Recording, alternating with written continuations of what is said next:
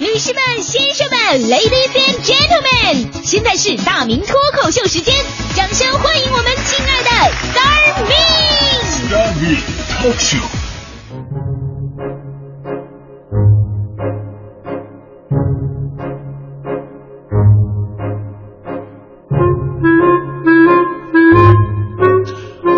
来到今天的大明脱口秀，我是大明。前两天有个新闻呢，说的是一位妈妈在地铁里边给孩子哺乳，结果呢被手欠的网友发到网上，还说什么公共场合什么暴露性器官，结果这个网友却遭到了广大网友的一致指责。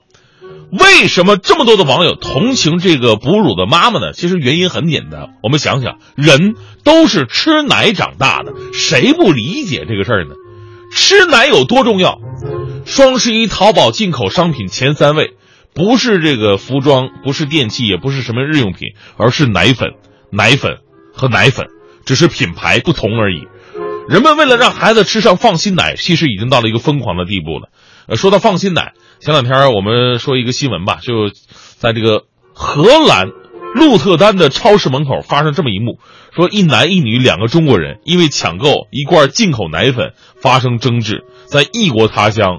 这俩哥们儿不是一这一哥们儿一姐们儿吧啊，疯狂的扭打到一起，任路人怎么劝说都拉不开。一时间呢，一罐奶粉引发的战争登上了荷兰的各大媒体头条。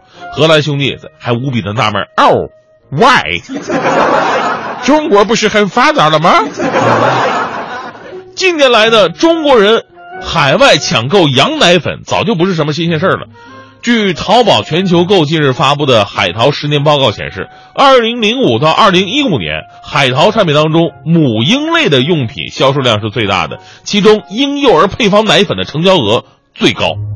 这海外奶粉呢，其实咱们说也也良莠不齐，也有次品，安全漏洞很多。但是为什么大家伙还是坚持购买呢？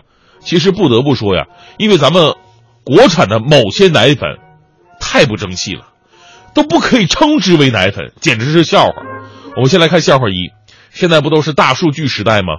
近期有媒体对国家抽检做了一次大数据的分析，就是统计国家食药监局这个总局报告里边披露的今年前十一个月不合格的食品抽检信息，结果发现有多达四百四十九家企业今年以来被通报了两次以上，占比近两成，其中最猛的可以说是被通报之王。是陕西盛唐秦龙乳业有限公司，他们今年准确的说是前十一个月被通报了十六次。这个我绝对，我觉得绝绝对可以申请吉尼斯世界纪录，而且一次可以申请两个记录，一个是全世界一年被通报次数最多的食品企业，另一个记录可以送给食药监局。通报人家十六次，就是不给他关门，绝对是世界上最宽容的有关部门。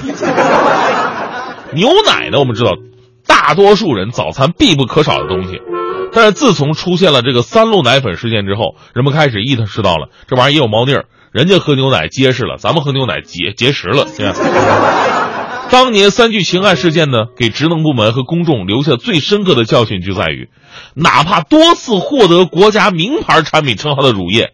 也会因为利益而卷入不合格乳品的黑色生产和销售量当中。如今呢，一家乳企一年十六次抽检不合格，监管者还有什么理由去轻纵呢？那这只是笑话一啊！关于这些年的奶粉的真实笑话，何止只有这一个呢？当年因为国内奶粉事件频发，某大品牌牛奶厂商在香港媒体的新闻发布会上说了这么一句话：说我们销售到香港的产品。和出口到国外的产品是一样的，保证比内地的产品质量更好、更安全。什么意思呢？这句话啊，卖到香港跟卖到国外的产品一样，肯定比内地的质量好、安全。这就是传说中的国际主义精神吗？这个舍己为人呢？是，也是。咱们主要是中国大陆人嘛，这在这方面也算是身经百战，什么有毒的没吃过，把我们分解了以后，都能比外国人多出好几种元素。啪！我们再来看一个笑话，说前两年这个陕西余河镇中小呃，中心小学二百五十一名学生饮用某大牌牛奶之后呢，出现了一些不适的反应，上吐下泻，集体中毒了。然后大家伙呢开始直指某大品牌的牛奶厂商给孩子们的配奶，这配奶是有问题的。于是该公司啊找了一大堆的专家来鉴定，说自己的奶是没事的，没有检测出致病细菌。那问题出来了，没有致病菌，那孩子为什么会集体中毒？于是他们又请来了中国某协会，啊，某协是这么说的：说不排除学生之间的情绪互相干扰与传染。什么是情绪传染呢？很简单，就是一个学生晚上肚子疼，怀疑自己是喝牛奶喝坏了，于是第二天跟另外一个同学一说，另外同学本来没事但是听他这么一说，也捂着肚子，哎，我不行了，我也疼。情绪传染，就是说一种精神上的东西，跟我们的奶是没有任何关系的。当时这个解释真的是特别的好。让我们记住了这个专业的词“情绪传染”。你考试不及格，老师问：“上次一百，怎么这次不及格呢？”